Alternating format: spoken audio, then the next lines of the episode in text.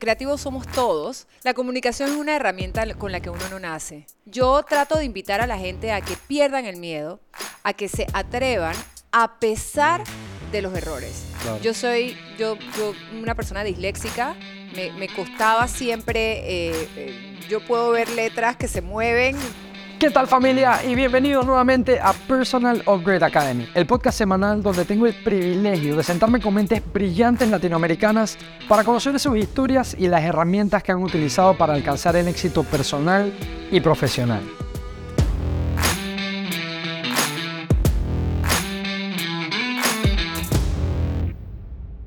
Madeleine Leñadier es apasionada por el arte y desde temprana edad siempre fue alguien que se permitió darle rienda suelta a su imaginación y a su creatividad.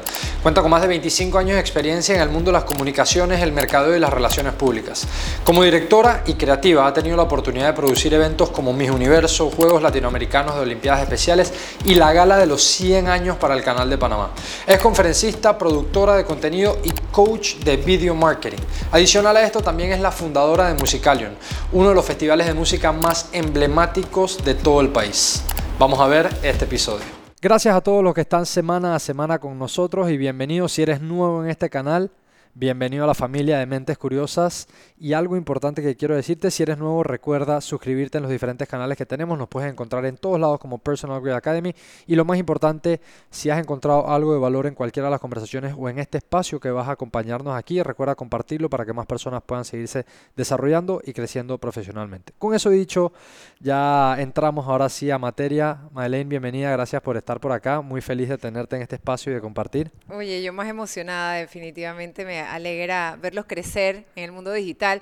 bueno, yo, yo, siento que te he visto crecer en tantas facetas diferentes que me emociona estar aquí compartiendo este, este rato. Sí, mira, y quiero, quiero arrancar, sé que tú has hecho carrera y, y, te has empleado en muchas áreas dentro, tal vez como de un mismo mundo, que es el mundo de las comunicaciones y demás.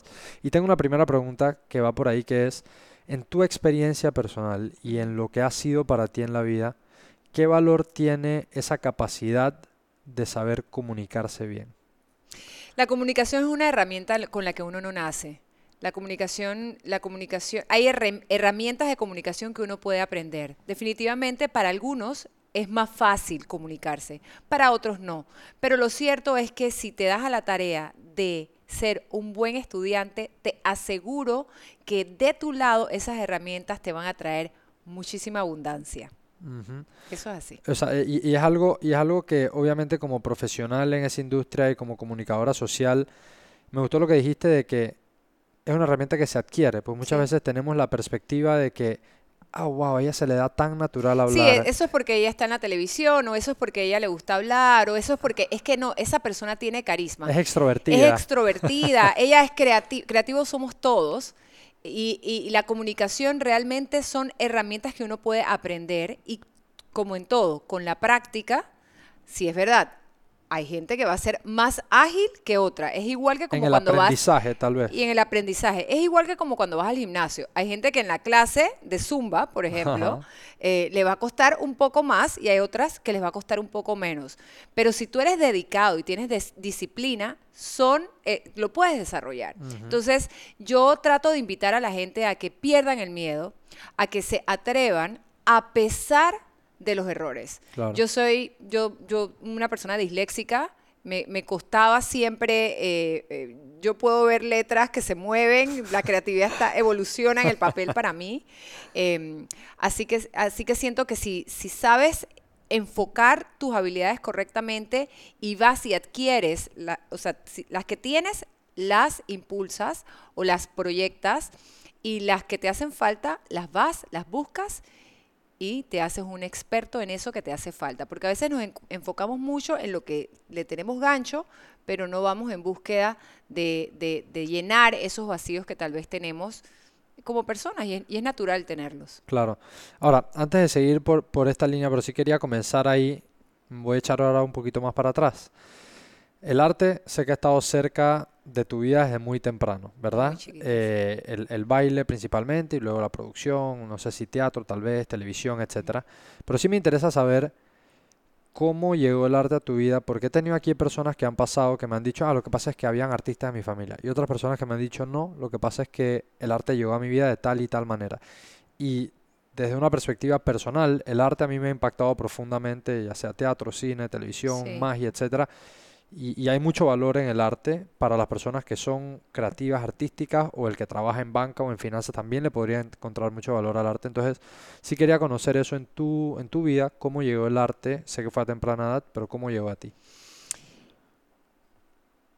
Es interesante porque realmente en mi, en mi familia no es que haya artistas. Em, mi abuela paterna era una persona amante de las artes, de las artes, de las grandes artes, de las artes escénicas. Em, eh, fue de las primeras que fundó un club de ópera. Eh, irónicamente, hoy estoy, oh, estoy casada con, con, un cantante de ópera. Yo a los probablemente 9, 10 años era la que iba con ella al Club Interamericano de Mujeres y metía, ella no sabía manejar en esos tiempos, era un Betamax, los, los, los tapes de Betamax que a ella le llegaban, ella los pedía del Met eh, en Nueva York y los, los colocaba. Y, recuerdo que gracias a ella tuve la oportunidad desde muy pequeña, sí, como lo, como lo decías, a mí mi mamá, yo, yo, yo metía, metía un pie entonces en ese tiempo te decían, no, bueno, si ella mete el pie y desde la cadera es mejor que la pongas en ballet para que entonces ella corrija eso. Y a todo, a todo mi barrio, eh, nos pusieron en, una academia. A todo el mundo. Eh, y, bueno, hoy en día mi, vecina de toda una vida, con quien bailé al lado, eh, es una de las propietarias de una gran academia de danza aquí en Panamá, con muchísimas alumnas y, ha graduado a, importantes personajes hoy en día del ámbito de la danza en Panamá. Eh, entonces, de esa manera como que me involucra muy temprano, a los siete años, en el mundo de la danza, pero ya desde kinder, o sea, supongo que mis maestras, yo era muy musical y ya en kinder a mí me habían puesto como de principal en la obra de los niños que sí ya de los niños yo me acuerdo o sea era yo era la jardinera que regaba las flores yo hice lo que me dio la gana en el escenario me recuerdo perfecto. un espectáculo esas obras de niños dan mucha me recuerdo que literalmente yo me recuerdo a mi maestra diciéndome pero tú dónde inventaste este este guion de dónde lo inventaste yo fui feliz. Tú fluías nada más. Yo fluía hacía lo que me hice lo que me dio la gana literal eh, y más nunca me bajé. Lo cierto es que yo en el escenario me siento en casa. Eh, y no importa dónde me toque, yo, eh, sí siento que el escenario es tan valioso que lo respeto desde todos sus ángulos. Si soy público, que, a veces cuando eres público y conoces todo lo que está pasando detrás, a veces hasta, hasta sufro, tengo angustia por, por la parte técnica, por lo que, que, todo le salga bien, por, por las horas de ensayo, etcétera. Cuando te toca estar y llevar adelante una producción, ser cabeza de una producción como productora ejecutiva cuando tienes que dar direcciones como, como directora artística o productora artística que me ha tocado. Y al final sí, pues soy multiapasionada y tal vez por esos múltiples roles que poco a poco fui teniendo a lo largo de mi vida, tú dices que bueno, pero esto, este rompecabezas, ¿cómo se une? Y se une ahí arriba cuando de repente se te vienen los años y dices, wow, sí, yo, yo le puedo hablar con autoridad a un músico porque toqué, porque toqué piano por mucho tiempo, entiendo, entiendo lo que un músico tiene que prepararse detrás, aunque no toque guitarra o no toque bajo, pero puedo comprenderlo. Eh, entiendo de alguna manera al, director de la orquesta, entiendo no canto, pero siempre todos somos cantantes, aunque todos podemos cantar, aunque no todos seamos cantantes. Eso, eso es muy cierto. Todo el mundo tiene algún tono. Todos cantamos en la regadera. Eso es cierto, y en el carro. Y en el carro. El carro da un poco más de pena porque la gente te ve, pero sí es verdad. todos podemos cantar. No todos somos cantantes. Todos podemos bailar. No todos lo hacemos de manera profesional, pero el movimiento, la música, es algo que nos ha unido como humanidad desde todo desde históricamente. historia, ¿verdad? Históricamente. Entonces, eh, la danza y la música es un lenguaje universal. Entonces, volviendo al tema, es como que, wow, todas estas, estas cositas y cómo se arma este rompecabezas es, es así. Y cuando, y cuando tienes la autoridad para hablarle a un bailarín, cuando tienes la autoridad para hablarle a alguien que está desarrollando un personaje, creo que, que, también las producciones fluyen de mejor manera porque tienes esa capacidad y esa óptica eh, de ver al talento y respetar su espacio. Y por el lado entonces de la producción, todo, todos esos años en la televisión, que hace que te conviertas en una máquina muy, muy, muy, muy como certera, porque el noticiero no va al aire a las 7 y 10, va al aire a las 7 o a las 6 o a la hora que programación estipuló. Entonces, eh, en, en televisión no hay margen, sobre todo en la televisión en vivo, que es, que, es- que es mi mayor, digamos que mi mayor trayectoria está en la televisión en vivo, es una escuela de exactitud. Y de preparación, o sea, y de preparación. el ir al aire es una... Yo, yo me acuerdo cuando yo tuve la oportunidad también por varios años de estar en tele sí. y de ir al aire, y y de ir al aire en vivo y demás, las primeras veces yo sentía como ese Una- rush, Una, adrenalina. una ¿no? adrenalina, ese rush de, de saber que una vez que se ponía esa, esa lucecita roja sobre la cámara, lo que sea que pasara ahí quedaba inmortalizado. Pues, o sea, es como un momento y, y estás ahí, lo que sea que hayas traído, lo que sea que hayas llevado en tu caja de herramientas hasta el momento es lo que va a salir en, en- en TV Nacional y te van a ver cientos de, de miles de personas. Entonces, sí te da como esa, como tú dices, esa disciplina también de prepararse y de respetar el espacio que te están dando, porque al final también un espacio en, en tele nacional, eh, al aire, en prime time o en lo que sea, son espacios obviamente que cuesta mucho ese espacio y que te hayan dado a ti la responsabilidad de ser quien lleva adelante ese Es que tú lo acabas de decir, eh, es, esa palabra es clave. El que está frente a una cámara o el que estaba, ahora todos tenemos la posibilidad en la palma de nuestra mano de estar frente a una cámara. Y ese roche, esa adren- adrenalina, tal vez ahora la podemos vivir muchos porque se prende ese, precisamente ese mismo botoncito de que estás live en Instagram o en cualquier, eh, cualquier canal digital, estás en vivo, puedes sentir eso con, la, con la- el adicional de que encima ves cuánta gente tienes. Cuando tú vas al aire en vivo en televisión abierta, tú asumes que hay, hay gente alrededor del, del, del- del Claro, pero no televisor. sabes, sabe tu productor, sí. No sabes, ¿no? Entonces tú estás listo para entregarlo todo. Tú no esperas a, a ver si la gente se conectó o espérate que voy a regresar. Tú hablas, tú hablas y entregas ese valor. Eh, pero es una responsabilidad. Es una responsabilidad porque hace un tiempo era muy poca la gente que tenía acceso a un micrófono y siempre desde mi perspectiva fue, wow, ¿cómo me voy a preparar para entregar valor? El mayor valor el posible mayor el momento, valor claro. posible desde, desde mi conocimiento, desde mi capacidad y desde mi honestidad. Yo pienso que e- eso a veces se nos olvida. Yo creo que uno tiene que ser muy transparente y responsable a la hora de comunicar. Claro. Entonces sí. Tú, tú en tu, en tu carrera en televisión sé que tuviste, y, y- y creo que eso a veces se le da la oportunidad no a todo el mundo y no todo el mundo tal vez tiene la versatilidad de hacerlo, pero tú estuviste en muchas cosas, tú estuviste en entretenimiento, estuviste en investigación, digamos, en roles que eran más de, de reportaje o de Sí, noticias, o sea, sí. tuviste esa oportunidad de presentarte en Sí. diferentes aspectos.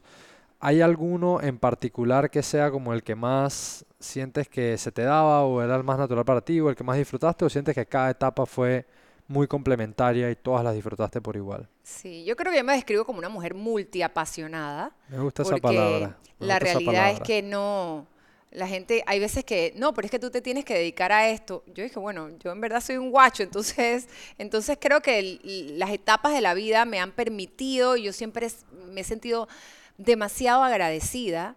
Porque, porque hubo un momento donde pude incluso mezclar como todas mis pasiones. ¿Y, y- cómo, cómo fue eso? Porque hubo un momento que produje cosas como Bailando por un Sueño, del cual también fui, fui jurado, o sea, fui unas temporadas jurado y luego fuimos, eh, fui productora, directora artística de Bailando eh, eh, y era como que combinar todo lo que me apasionaba, como que la música, la danza, esa parte con eh, la parte televisiva, eh, con el talento y, y- y sacarlo adelante en una tercera temporada cuando ya teníamos dos temporadas eh, anteriores.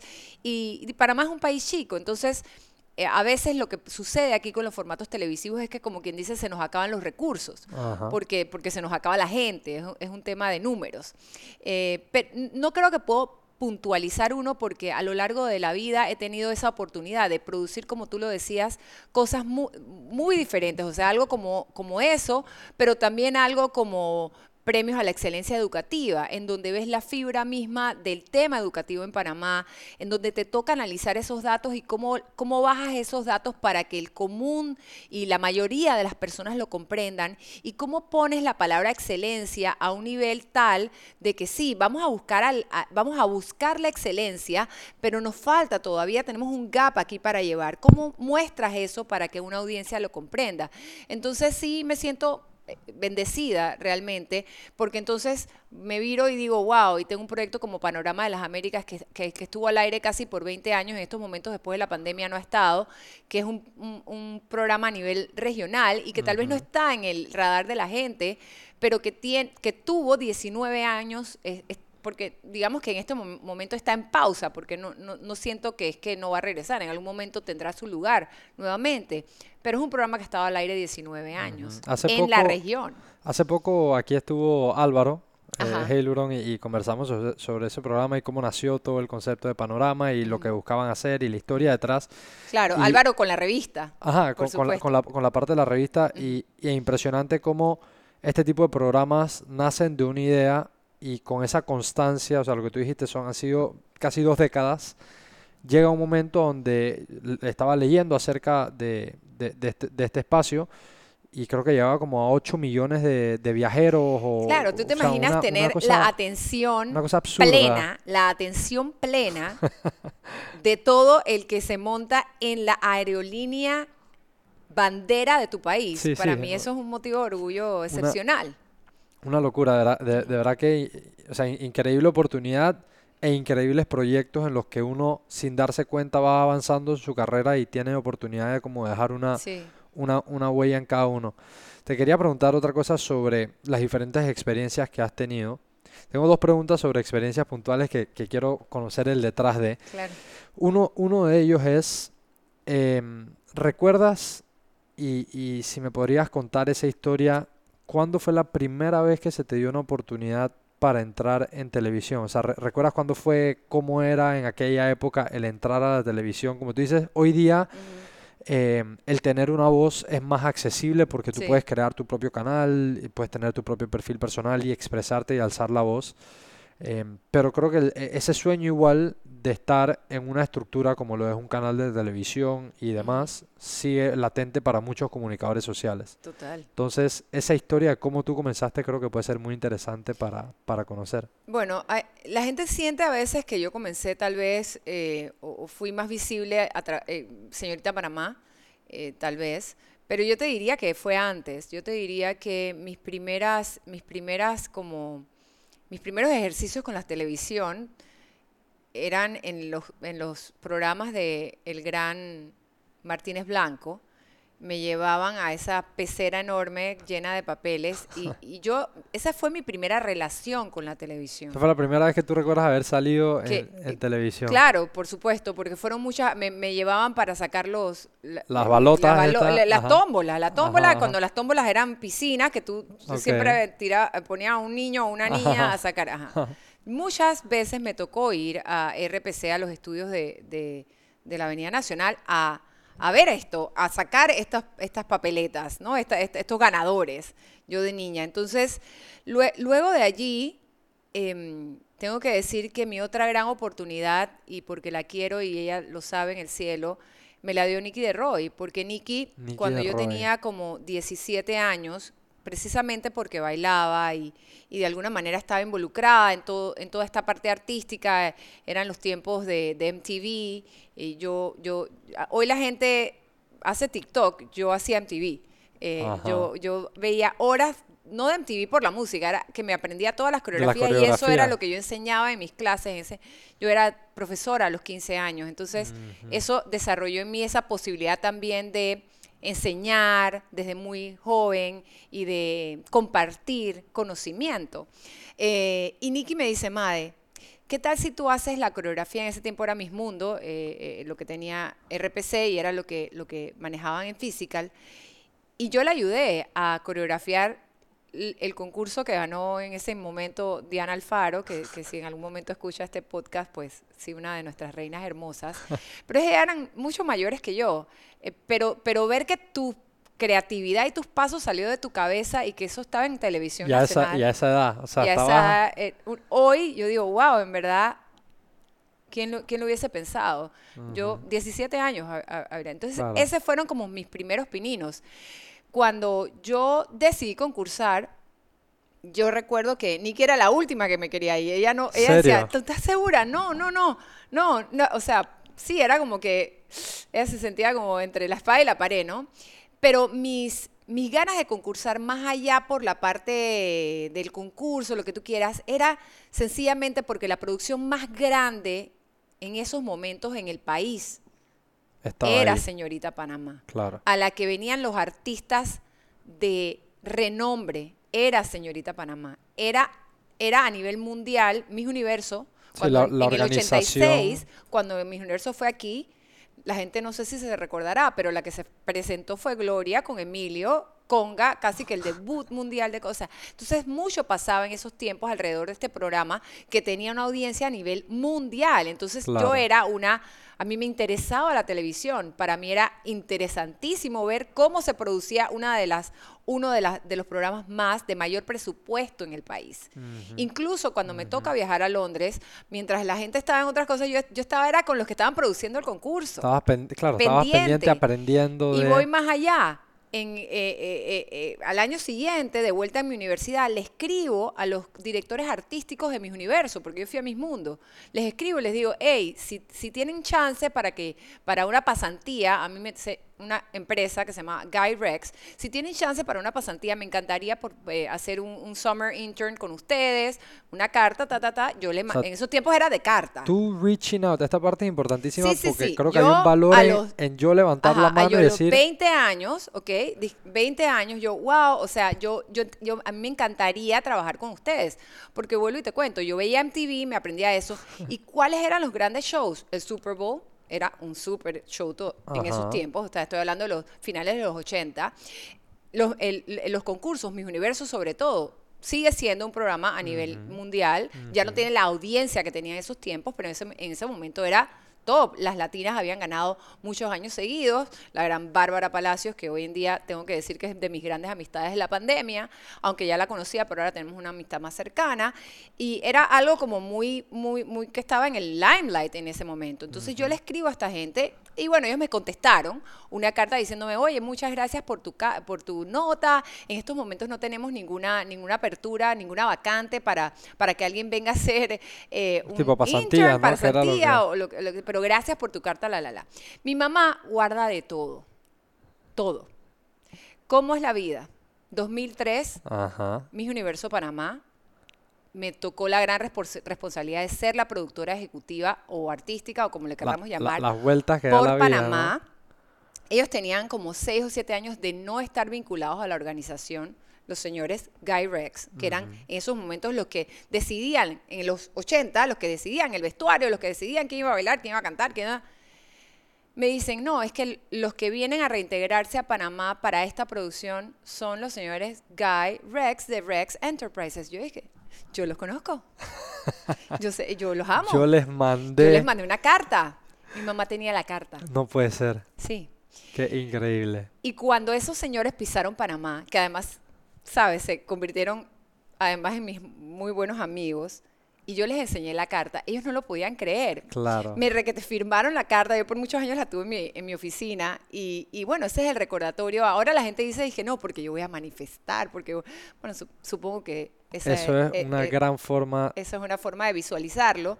Em, y que, me hubiese dicho a mí que yo em, hubiese, que iba a tener esa oportunidad, pues, que iba a tener la oportunidad como, como de trabajar directamente adentro de la organización años después. Qué increíble, qué increíble.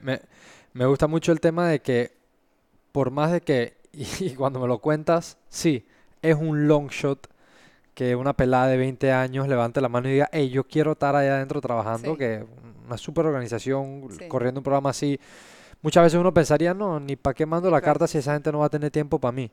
Entonces... No, y eran o sea, era cartas sobre, o sea... Sí. Ahora mandar un email, imagínate, y a veces la gente ni el email se atreve a mandar, o ni, ni el WhatsApp, por miedo a que te dejen, no, que te dejen en read, que no te responden el email.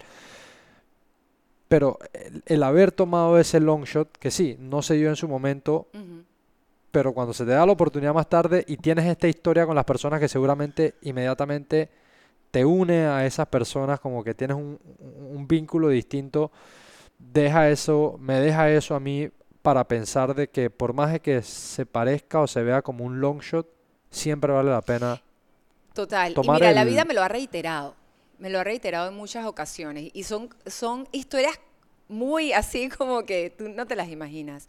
Muy cerca, muy cerca de, ese, de, ese suceso de esa carta, por ejemplo, después de haber ido a mis mundos y haber regresado a la universidad, yo me quedé acá un semestre precisamente para poder eh, ir al concurso. Me perdí un semestre, estaba en arte. Cuando tú dejas, cuando tú dejas ciertas disciplinas, o sea, no es lo mismo que carreras, eh, digamos, más, más convencionales. El arte también a veces la gente no entiende cuando, sobre todo los, los, jóvenes que optan por carreras artísticas, creo que ya tenemos como padres esa, esa, esa mente un poco más abierta, pero son carreras que demandan mucho porque por lo general el arte es subjetivo. ¿Y cómo tú calificas algo tan subjetivo? Sí. O sea, yo, yo en, la, en la universidad tenía compañeras que, que pintaban hermoso, pero bueno, de repente a su profesor no le gustaba. O en, una carrera como danza, si te dicen, bueno, yo quiero que mañana tú, esa pierna tú me la alzas a 180, 90 grados, no, yo la quiero a 180, yo la quiero por acá arriba, por acá, porque cada vez la presión por la perfección, que no existe, es mayor. Entonces, es tan difícil, las carreras artísticas son supremamente difíciles, supremamente difíciles de evaluar desde mi perspectiva. Y bueno, como yo ya, yo dije, bueno, si ya yo fui para allá, si ya yo escribí esto, si ya yo en los tiempos que no había las facilidades que hay hoy en día, yo dije, ay, bueno, habían unas audiciones, el mi primer semestre en la universidad, la, la chica que estaba al lado mío en la facultad de danza, ella cuando cerró su locker me dijo que se estaba yendo para Disney. Y yo dije, ah, wow, ¿y, y, what are you gonna play in this? ¿Qué, qué, qué character te toca? dije, ella dije, voy a ser Mickey Mouse. Wow. Yo dije, mentira. O sea, como que, que el locker de al lado te esté diciendo esto. Tú dije, qué loca, ¿no? dije, no, sí, sí, sí, es que yo, aquí, aquí eh, yo me gradué de TCU, que hay mucha gente en Panamá que ha ido a Texas Christian University, y la universidad tenía un su, una súper, todo el mundo conoce las Dallas Cowboys cheerleaders, bueno, TCU tenía un súper eh, batallón, digamos, de eh, chicas, de chicas que, que, que, bailan como tipo line dance kicks, etcétera, ¿no?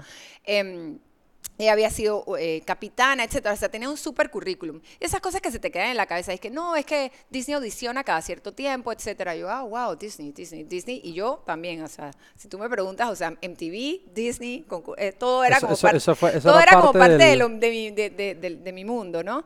Y bueno, eh, en efecto, me enteré de las audiciones. Yo iba con todos los americanos. Ellos iban muertos del estrés. Yo iba sin cero estrés porque yo no tenía eh, green card. O sea que yo sabía que aunque a mí me eligieran, yo no podía, yo no podía optar. Pero sí que fuiste por la experiencia, iba como para por la experiencia. Entonces, dije, ¿cómo se siente audicionar para una compañía como esta? O sea, ¿cómo se siente audicionar con 300 personas?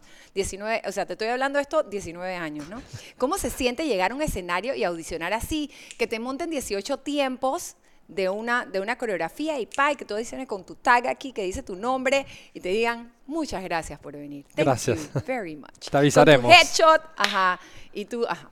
Fantástico. A mí, a mí me parecía una adrenalina espectacular y una gran experiencia. Entonces, bueno, yo sabía que no podía optar para eso, pero gracias a esas audiciones me enteré que Disney tenía unos programas, unos programas, unas becas, pero que entrevistaban a la gente en para, que optaba para las becas en diferentes universidades en todos, eh, eh, en, una serie de estados. Ellos tenían como una serie de universidades en ese tiempo. Justo después de mis mundos, cuando regreso a la universidad, en mi universidad hicieron una serie de entrevistas. Acababa de contestar en mis mundos. Yo me sentía preparada para contestar esa entrevista. Es la mejor entrevista de trabajo que he tenido hoy a los 53 años, la mejor entrevista de trabajo que he tenido en mi vida. Qué locura. Porque me, me preguntaron lo que más nadie nunca me preguntó en la vida. Pero adivina, yo saqué cinco. Saqué, yo me paré de ahí y dije, no, si es que yo saqué cinco con estrellita y carita feliz. Y así fue, me gané la beca. Wow, qué cool. Me gané la beca, éramos dos personas de mi universidad que nos ganamos la beca. Ahora pregúntame, no me quedé en la beca. ¿Por qué? Bueno, porque cuando llegué como que, yo dije, esto, esto sí, yo lo inventé, yo todo, yo, yo, ah", pero cuando llegué, como que, no sé, no me, no me, no me hallé. Yo dije, no, esto no, no, no, no voy a perder, voy a perder otro semestre más. Eh, claro, ya habías tomado la experiencia de mis mundos. Exacto. Okay. Hay veces que digo, ¿será que me tenía que quedar? ¿Será que no me tenía que quedar? ¿Y qué, no lo sé. ¿Qué tiempo estuviste? Por Estuve una semana, 10 días por, probablemente. O sea, poquito, en verdad. O sea, ah. tomaste la decisión rápido. Sí, tomé la decisión muy rápido porque la persona con la que vivía no la vi creo que hasta el séptimo día. Era, era una cosa así como muy... Eh, sí, yo creo que no estaba lista para... Así como había estado lista para otras cosas, no, no estuve lista para eso. Eh, lo, que siempre, lo que siempre llevaré en el corazón es todo lo que aprendí en esa semana, porque aprendí muchísimo, porque fue la semana de capacitación, digamos. Claro, de, esa em, cultura Disney que obviamente es trascendental. Sí, y, todavía hoy en día siento que, que, uno puede seguir aprendiendo y hoy en día ellos también tienen una, una serie de capacitaciones. Eso, Disney University todavía, todavía existe y e, era para Disney University. O sea, era como que ese semestre en Disney University, era para hacer como que ese semestre en, en Disney University. Pero, pero todas son experiencias que, que sí, incluso Panorama mismo, Panorama de las Américas, cuando nosotros lo presentamos, lo presentamos eh, y no era que había un requerimiento o que nos llamaron, ¿no? Nosotros fuimos con una caja a decir, mira, se nos ocurre esto, pensamos que esto puede ser una excelente oportunidad para, para Copa. El nombre que me recuerdo que presentamos en ese momento se llamaba Destinos, Destinos Mundiales o algo por el estilo. Eh, eh, era fue el nombre como de trabajo y luego eh, ellos decidieron que todo el, que el producto per se se llamara Panorama, para, tanto para el producto impreso como, como para el producto para la parte de para el producto en video, pero no fue como que nos vinieron a buscar, no, yo creo que uno a veces se sienta a esperar que las cosas pasen y no vas a buscar lo que estás soñando, o sea, no, no haces la tarea, no te atreves, pues no te echas al agua. Claro, eh, ahí, ahí lo dijiste todo, no te atreves, o sea, uno tiene la idea en su cabeza, uno hay algo que no te deja dormir, hay un proyecto que tienes engavetado, hay algo que está ahí que, te llama, o sea, que tú sabes y te susurra y está en la parte atrás de tu cabeza, pero no nos atrevemos. Y eso, creo que el atreverse es lo que al final, cuando pasen los años, te haya salido o no te haya salido, te va a dar la tranquilidad de saber, fui y lo hice. Total, es que le tenemos tanto pánico a los errores pánico. Sí, al no, al, fracaso. sí, al fracaso, al fracaso, al fracaso y, es lógico, pues, porque, porque no nos acordamos. Yo te, yo te aseguro que te acuerdas de, en este momento, yo te digo, ¿te acuerdas en cuántos exámenes de tal cosa fracasaste? Y te vas a acordar de los que fracasaste.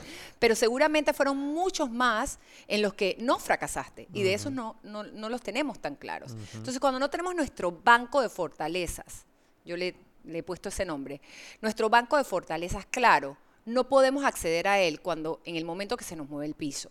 Porque a todos se nos mueve el piso. O sea, tú puedes estar acostumbrado a presentar tus proyectos en un salón de reuniones, en donde siempre te va bien, hasta que llega un día que te mueven el piso, que alguien entra con mala energía y lo que tú pensabas que iba a ser un éxito, repentinamente se vuelve gris te, entra tal inseguridad que la próxima vez que entras a ese mismo espacio, no entras con la misma seguridad de, que tenías antes de que ese suceso hubiese pasado.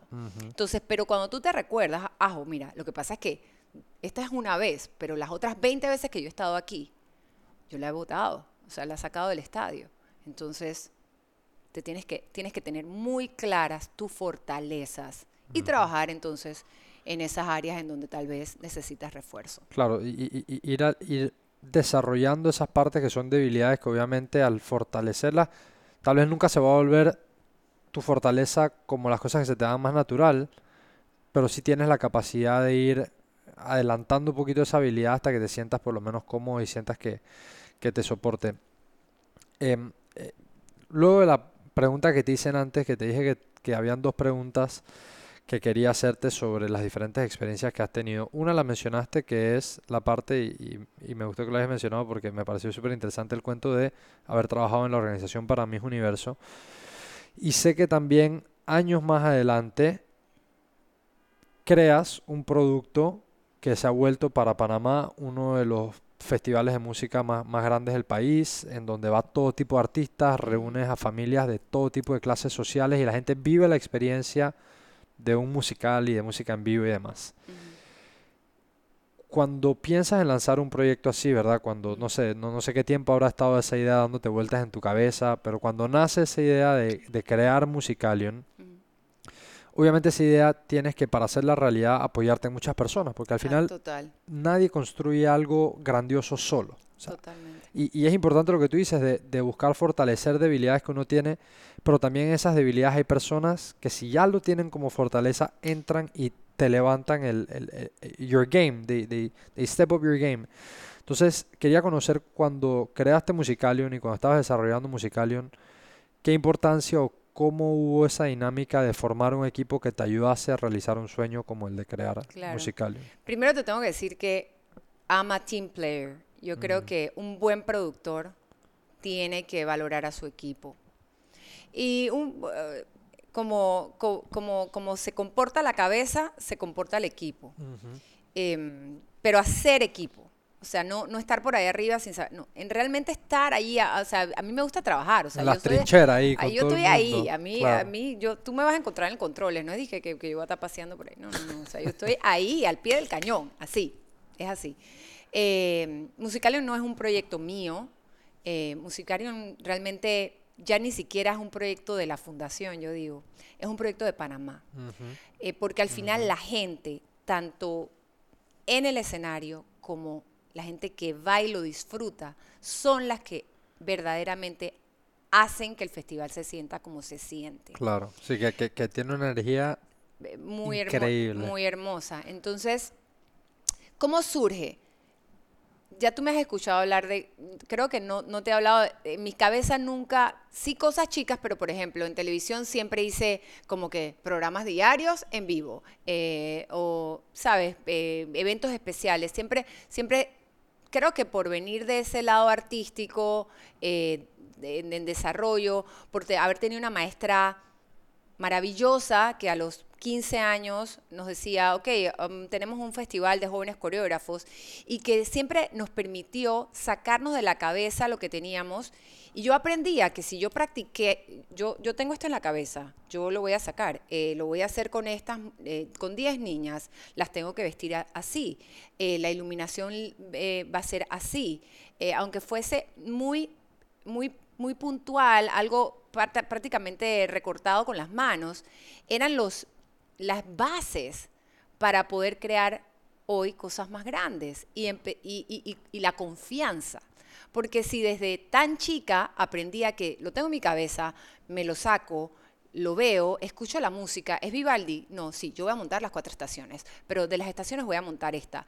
Y, voy, y esta es la gente, y yo elegir, y esta es la gente que voy a usar de la escuela, y voy a participar en el festival, y si me gano el festival, voy a ir a Costa Rica. Entonces ya vas haciendo el ejercicio y entiendes que si hay ensayo, y entiendes que si hay una idea, y la idea la validas y la ensayas, el ensayo, la ensayas, prepararse, claro. prepararse. Es, es lo mismo que cuando vas a hablar. Si tú tienes unas ideas, tú tienes unos bullets, tú entiendes por dónde va tabla, cuando tú vas a enfrentarte a ese público, la cosa va a ser, la tarea va a ser mucho más fácil. Si ni te sientas a pensarlo, no va a fluir. Sí. ¿no? Entonces, eso estuvo muy temprano en mi vida. Eh, lo otro que estuvo en mi vida fue que, fue que en el- los 80 había un festival en el parque Ah, que inició, es, eh, eh, los jueves se llamaban Jueves bajo las estrellas, y la última vez que yo vi bailar a mi profesora, la gran Teresa Mann, porque, porque, porque es una grande, la vi bailar en el parque. Y a mí yo creo que eso nunca se me, se me olvidó. Eh, años después, em, re- re- querían un evento para la reinauguración del anfiteatro. Y dio la, dio la casualidad que la que tenía los derechos de ese concierto era yo. Era el concierto, un concierto que Ricardo había hecho en las ruinas de Panamá Viejo, con una serie de cantantes locales y también cantantes de afuera.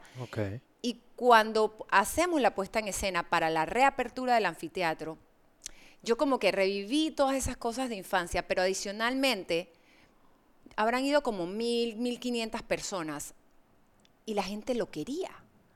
Tú decías, hace falta.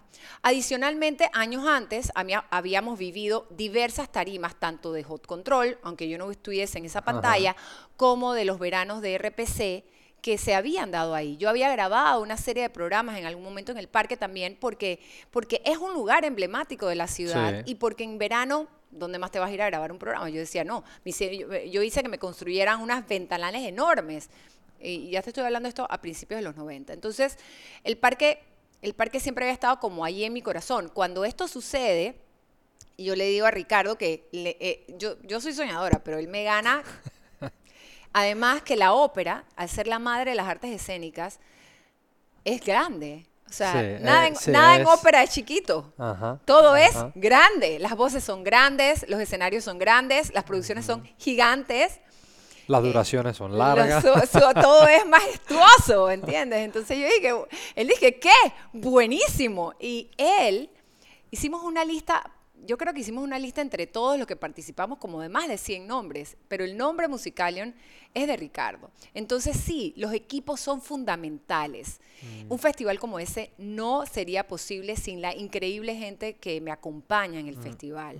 Eh, y nada, yo creo que también cuando yo dije que vamos por aquí, nos atrevemos y, tal vez como, como saber guiar esos equipos eh, ahí es cuando ves que todo el rompecabezas se arma. Pues con, cosas como musicales es cuando yo digo, Diosito, ¿cuánto me quieres? En verdad, cuando tú ves a la gente ahí no sé, que se le aguan los ojos, eh, a niños chiquititos gozando. Eh, Toda la familia. Ya, o sea, se me quita todo el agobio, todo lo que tengo que pasar, todo el trabajo. Todo el cansancio. Todo el, cansancio, todo el cansancio, porque, porque sí cansa porque no somos muchos y porque no es fácil levantar un festival gratuito.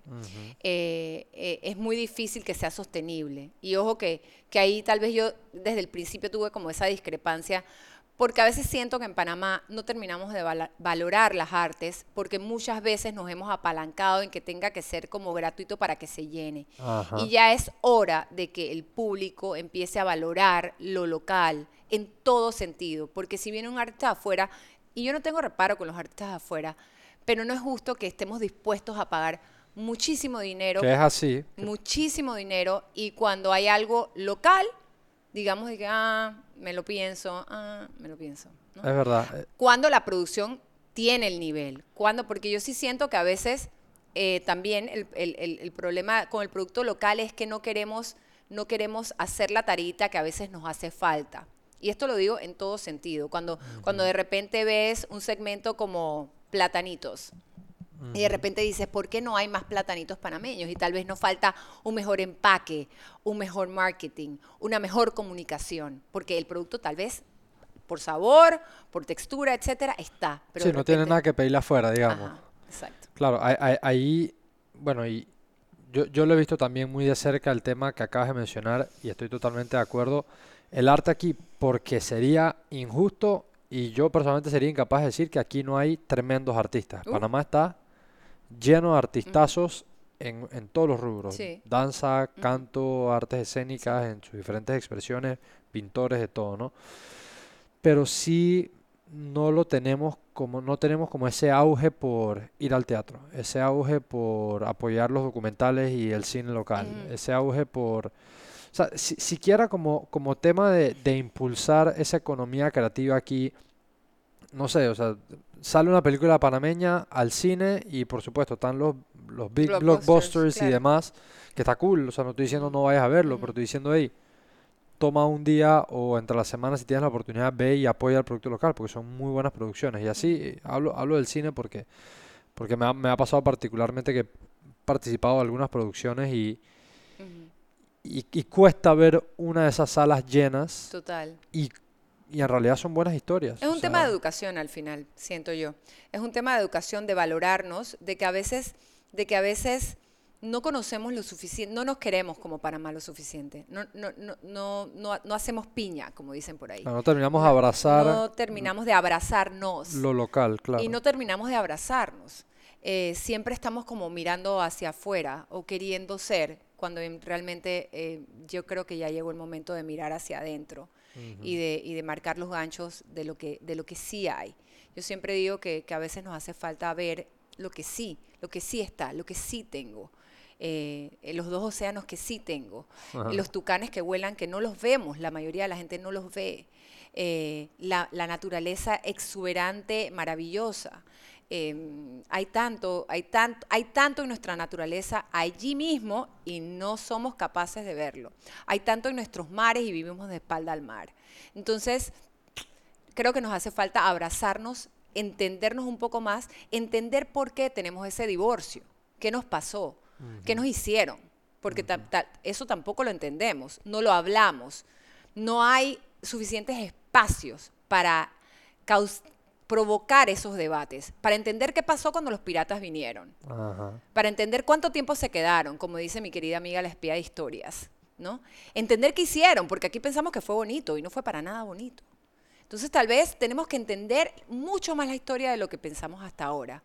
Entender cómo el canal, sí, está y es lo máximo, y nos partió y cómo nos partió, porque está en la mitad. Eh, pero está ese bosque alrededor y lo conocemos conocemos su historia, conocemos y cuando los franceses, yo, yo tengo un nombre francés, un apellido francés, mis bisabuelos vinieron con el canal francés, ah, establecieron la primera fábrica de hielo en el lado atlántico. ¿Sabemos cómo fue la época de los franceses aquí? Llegaron a ser los franceses realmente más que los panameños, pues porque sí, eran más franceses en un momento. ¿Cómo se murieron todos? ¿Cómo era? Se ahogaban del calor. ¿Cuántos mosquitos había? Había muchas mariposas. pero todas esas posibilidades y ese conocimiento me lo ha dado el crear documentos audiovisuales para estos momentos. Y, el tener que indagar y buscar y el tener que indagar, pero pero esas preguntas, el panameño de a pie, y ojo, el panameño de a pie se debe hacer estas preguntas maravillosas, porque todos somos de esta tierra. Mira, eh, la Torre Eiffel. Todo el mundo piensa en París, piensa en la Torre Eiffel. La gente que piensa en Panamá, fuera de Panamá, piensa en el canal.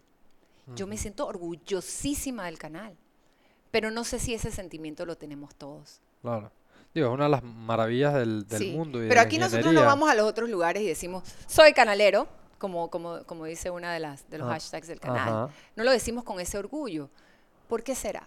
Entonces creo que, hace falta y, por eso te felicito por un espacio como este, porque es una manera también como de expresar y de poner sobre la mesa cositas que tal vez nos hace falta revisar. Claro, y, ahora que lo dices, uno de los propósitos de este espacio es conocer cada semana historias de panameños que de una forma u otra en sus industrias han encontrado formas de construir éxito y han encontrado formas de ir recopilando herramientas de sus vivencias que al final cuando escuchas las historias semana a semana y yo que me estoy sentando todas las semanas con personas, te das cuenta que hay demasiadas similitudes. O sea, sí, claro, tú viniste de tal papá y de tal mamá y el otro vino de tal papá y de tal mamá, pero al final esa experiencia que vivimos como panameños, hay muchas cosas similares. Tú creciste en la ciudad y entonces en, en los 80s y 90s viviste esto y pasaste por esto y, y hay muchas similitudes ahí que nos hacen, como tú dices, ese panameño que a veces nos sentimos desidentificado de ser panameño, pero hay esas vivencias. Y así mismo nos ha pasado porque nos escuchan también en varios otros países de Latinoamérica que sí, cada historia y cada país tiene su historia, pero el latino... En Latinoamérica tenemos... White, así, cuando te vas horizontal, el latino es muy similar. O sea, eh, eh, eh, tenemos historias similares en países similares, convivencias similares, con culturas similares, con ese sabor similar que tiene el... El, calor. Que tiene el latino. Entonces es importante seguir aprendiendo de las personas y de las historias que tenemos, que tenemos por contar. Em, con, eso dicho y, ya casi llegando a, las últimas partes de la entrevista, quería preguntarte otra cosa que es, sé que, y quiero conocer en qué momento hiciste un, o, un cambio o, añadiste algo, digamos, a, tu experiencia de vida y a lo que has querido compartir, que es la parte de conferencias, o sea, de, ponerte allá afuera para compartir esas vivencias tuyas, esos mensajes, esas herramientas, y te has enfocado también en una parte que es la parte audiovisual, ¿no? Compartir esa experiencia tuya audiovisual y cómo mercadearse a través de esa, de esa parte audiovisual o, como vi que es eh, coach de video marketing, ¿no? De esa parte. Entonces, si me puedes hablar de esas dos, ¿cuándo llegó a ti esas ganas de comenzar a hacer conferencias, comenzar a hacer capacitaciones y compartir con la gente? ¿Y cuándo decidiste comenzar esa parte de, yo tengo una serie de herramientas en donde te puedo ayudar a contar una historia aparte de una forma audiovisual y eso te puede ayudar para impulsar un producto, un mensaje, una marca, lo que sea. Em, bueno, mira, en el 2018 eh, nosotros en la junta directiva de Emotion, que fue la productora que lideré por casi, por más de 20 años, 20, 20 y poquitos, 20 y poquitos meses, eh, a nivel directivo tomamos la decisión de que, no por nada malo, sino que sencillamente los, los socios originales, o, los que éramos socios, ya teníamos como que cada quien tenía otras expectativas de, de vida en ese momento y decidimos que antes de que realmente el negocio no diera, eh, decimos que ese proyecto ya, ya, ya, ya, tenía como una fecha de cierre. Entonces, a mí me tocó liderar el cierre productivo digamos, o, positivo de la empresa. Ojo, que tú buscas algo así en Google, dices que cómo cerrar una empresa, no, existe. o sea, que el que quiere no hay manual. quieres escribir el libro, escríbelo o lo, escribo, lo escribiré yo, no sé. No hay manual. O sea, todo es que si te vas a la bancarrota, o sea, no, pero yo no me voy a la bancarrota, yo sencillamente quiero hacer esto. ¿Cómo cerrarle bien, buena Un buen closure, una cosa así pues, amorosa, la, la, la. Entonces, preparar eso no fue fácil porque teníamos obviamente una estructura, edificio, etcétera, etcétera etcétera, etcétera. Lo cierto es que eh, eh, eso comienza a pasar y paralelamente yo comienzo a ver entonces, bueno, y entonces en esta próxima etapa de mi vida, ¿yo qué voy a hacer? ¿A qué me voy a dedicar? Busqué ayuda, tú lo acabas de decir, uno no puede hacer las cosas eh, solo. Yo soy, a mí me encantan los profesores, me declaro estudiante perpetua. Siempre he tenido maravillosos profesores en mi vida de todos los tipos. Y si no, ahora le dicen mentores, pero en mi vida siempre tuve las mejores. Pues las mejores mentoras, mi mamá, mi abuela, mis mejores eh, jefas, todas mujeres espectaculares que siempre me guiaron eh, en el mundo de la televisión, alguien como Batieleta, eh, Karin Farías, Katia Caballero, o sea, mujeres espectaculares que, a las que siempre les pude preguntar y siempre tuvieron respuestas acertadas para mí. Entonces, en el 2018 como me comienza a salir, nadie hablaba de coaching, o muy poco se hablaba de coaching, me comienzan a salir eh, ciertas coaches en Facebook en el 2018, y me salían y me salía, me salía la misma, y me salía la misma, y me salía la misma, y yo decía, no, yo tengo que ir a conocer a este, ¿qué, ¿qué es esto? Es que Money Mastery, Money Mastery, Money Mastery, ¿qué es esto? Y Flow, y bla. Yo decía, pero ¿quién es esta chiquilla? ¿Por qué me sale tanto? Yo abría Facebook, me salía, eh, Instagram lo había, me eh, por donde yo abría, ella me salía. Okay. Cherina Mayani. Entonces yo me, me, meto con Cheri en su curso y a todo esto, todo era en digital, pero yo, yo dije, no, yo tengo que ir a conocerla. Yo le escribí a su teléfono. Hola, Cherina. Hola, Cherina. Ella se moría de la risa, y ella hoy, cuenta hoy en día cuenta el cuento. Ella se moría de la risa. Decía, oye, yo te... no, pero yo quiero una reunión contigo. Está bien todo esto digital, yo lo entiendo perfecto, pero yo quiero una... Yo, yo quiero ver. Entonces ella sabía que ella me iba a ver. el feeling. Ajá, Ella me iba a ver y así ve, 10 minutos y ya, ella me cerró. En 10 minutos ella me tenía cerrada. Eh, y así como comienza mi, mi camino digital. Aunque yo tenía algo de camino digital recorrido, pero yo tenía mis redes en el olvido, yo me enfocaba mucho en las redes de mis clientes y en el trabajo para mis clientes, no tenía tiempo para mucho más. Y un día participando en una cumbre, que ahora todo el mundo sabe lo que es cumbre, en ese momento nadie quería usar Zoom, nadie quería usar, eh, nadie quería nada mucho de lo digital realmente aquí en Panamá, ni mis clientes.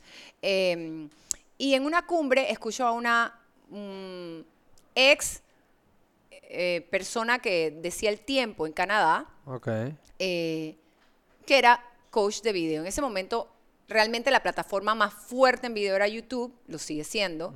El que no lo quiera ver, pues. es el almanaque más grande del mundo. es así, es así. Y eh, el contenido en video siempre va a ser el primero en cualquier buscador. Espérate que ChatGPT estoy segura que ya también está recolectando la data allá. Y entonces, entonces yo dije, wow, esto es lo que esto es lo que yo no tengo que ir a hacer ningunos otros seminarios de coaching si esto es lo que esto es lo que yo sé hacer, esto es lo que esta es mi vida, esto es lo que yo sé hacer. O sea, fue como que wow, porque antes de eso yo decía, yo no quiero ser life coach, yo no, o sea, como que cómo es por, o sea, sentía que había algo ahí, pero no estaba clara. Y entonces eso fue como mi ajá, mi ajá moment. Tu ajá moment fue oh, wow. Coach, que al final es acompañamiento, es alguien que te ayuda a mejorar en tus habilidades porque ha recorrido eso. Sí y enfocarte en la parte audiovisual. Sí, digamos que soy mentora, aunque te, yo estoy certificada, etcétera, etcétera. Soy mentora. Yo, yo, yo trato más, hablo más desde la mentoría que desde el coaching, aunque conozco las herramientas del coaching y estoy certificada, pero, pero mi, mis programas soy más mentora, eh, más mentora y siempre trato de enseñar desde mi experiencia. Entonces, digamos que son más, está más enfocado a las mentorías. Y cuando llega la pandemia, ya yo, yo en el 2018 había hecho mi primer webinar. Todavía tenía mi compañía abierta, me di cuenta a mi primer webinar sin pandemia, etcétera, vinieron casi 200 personas o 200 se inscribieron, ya no me acuerdo cuántas vinieron y yo dije, no, yo no puedo con esto todavía. Entendí después de ese webinar que yo necesitaba una estructura, que yo no me iba a salir ahí por ahí eh, a- al mundo digital sin algo bien estructurado y hecho. S- tengo una marca reconocida por lo menos en Panamá. Yo, yo quería mi casa bien hecha, ordenada, Ordenada. la, la, la. Así que yo me tomé ese año para hacer mi página web, mi tripwire, entender, terminar de aprender. Me quedé, o sea, regresé a la universidad. Claro. Regresé, tomé un, un- regresé a la universidad, literalmente. Ah, for real. Sí. O sea, a- a- universidad académica. Universidad Ya. académica. Ya. Hice, un, hice un, un trimestre de marketing digital. Ok. Yo dije, Dios mío, no, no, no puedo con tanta información, quién es la mejor de la clase para que se venga conmigo. Eh, pero igual, o sea, estaba ahí eh, porque, porque sí, el mundo cambió. La gente no se dio cuenta y el mundo cambió antes de la pandemia. La Claro, pandemia aceleró hizo- todo. Claro, cuando la pandemia sal, cuando la pandemia sucede, yo tenía ya, ya yo había hecho mi primer taller eh, presencial antes de la pandemia, eh, a finales de 2019. Y llega la pandemia y yo tenía un taller ya todo vendido. Yo rápidamente dije, ah, esto lo hay que pasar a, A video, a claro. digital. Y yo en el chat dije, esto la otra semana va todos cinco días. Eh, vienen cinco días, el webinar, el Zoom, ya yo manejaba Zoom. Claro. Eh, mis pocos clientes que lo habían aprendido a manejar conmigo me lo agradecieron enormemente. Así que bueno, la pandemia lo que hizo fue acelerar Claro. mi proceso, pero ya yo tenía mi página, mi carrito, Y- todo listo. Y el de los clientes, su adopción también, porque le tocó al cliente al abrazar. cliente abrazarlo de todas maneras. Entonces, claro, fue un año muy fuerte eh, para mí en el sentido de que, obvio, como estaba sobre mi manera de salir a ayudar fue, ok, tú necesitas entrenamiento. Yo hice más de 250 horas de directos porque tenía mucha gente que podía ayudar. Eh, tenía un segmento eh, di- dirigido al bienestar que se llamaba El Arte de Amar, que fueron con los directos con los que yo empecé en Facebook originalmente y que los había movido para Instagram y que los mantuve durante la pandemia y invité a expertos de toda Latinoamérica a hablar y a dar herramientas concretas para poder superar las diferentes etapas que vivimos durante la, durante la pandemia. Los miércoles me dediqué a todo el tema de emprendimiento, a todo el tema de negocios y los viernes los dedicaba a viernes de video, a todo el tema de video. Claro que el video fue cobrando importancia con los meses, o sea, Instagram lanza eh, Reels a finales del, del- del 2020, eh, ya entonces TikTok empezaba a aparecer. Yo mandé, mandé a mucha gente a TikTok que creció mucho sus cuentas y era como la zona de liberación. Yo les decía, Claro, vea, ahí ve allá- libre. ve allá a hacer tú, a- a- explota tu creatividad, explota tu creatividad. Me arrepiento de yo no haber tenido el tiempo para, Para haber crecido mi, TikTok en ese momento, pero yo me, porque en ese momento yo, yo me tuve que sentar a generar el contenido de todos mis cursos. Claro. Hoy en día me siento pues súper contenta porque he llegado a más de 5.000 mujeres en toda Latinoamérica a través de mis diferentes formatos. Al final son formatos en video. Y, y- y- y nada, pues que te digo, estoy acogida por mi comunidad, todo se lo debo a, a esas mujeres maravillosas. Y en el 2020, pues durante la pandemia también escribí mi libro que luego lancé en el 2021 que se llama Me Atreví. Y se llama Me Atreví Ajá, ajá, porque, porque, porque la gente dice que tengo esa capacidad de empujarlas, de empujar a que, a que se atrevan a hacerlo a pesar de... Pero adicionalmente, porque cada vez que una mujer publicaba o alguien que tomaba mi curso publicaba un video, el primer chat que me mandaban era, es que, madre, no vas a creer, me atreví a hacerlo. O sea me que atreví. De, ahí- de ahí, de ahí vino el concepto. Y, De ahí viene el y, concepto. y ese me atreví, lo vinculo, si nos vamos un poquito para atrás, con la carta esa que escribiste. Dijiste, a pesar de que es un long shot, me atreví a mandar la carta. Me Sí, gusta. Eh, bueno, madre, ya, ya ahora sí, casi cerrando la entrevista, te voy a hacer una última pregunta. Wow, que es ¿en una, verdad? es una bien. pregunta. Estamos bien entonces, porque yo sí hablo. Estamos bien. No, no, no. Y es que si si no fuera por, por yo darle formato al programa, me puedo quedar hablando horas porque, porque de verdad que me disfruto cada una de estas conversaciones. Pero, pero para cerrar te voy a hacer la siguiente pregunta. Es Una pregunta hipotética, ¿no?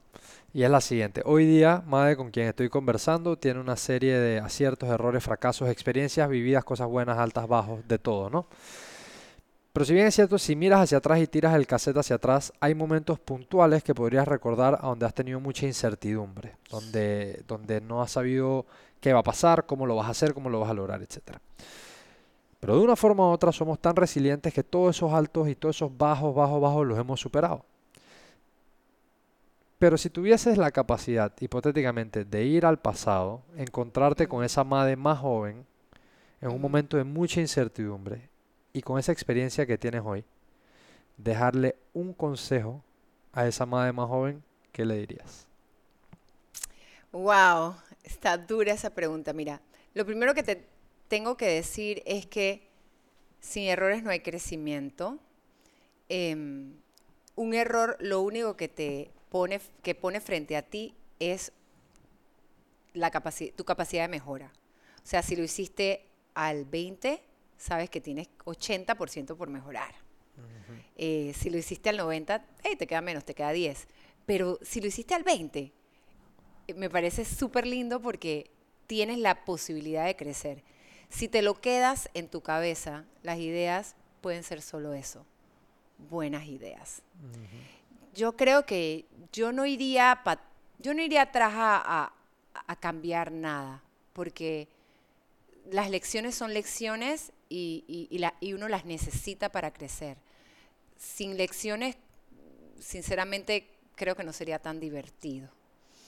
Ahora, tal vez lo único que cambiaría un poco sería que cuando uno está joven, digo, yo, soy acelerada esta todavía, eh, pero en esos tiempos era más acelerada. O sea que, que aprender como a escuchar un poco mejor eh, y si tal vez dejé ir alguna oportunidad, em, fue por eso, por, por, por, por, no haber entendido y tal vez por mi, mi falta de escuchar, entender.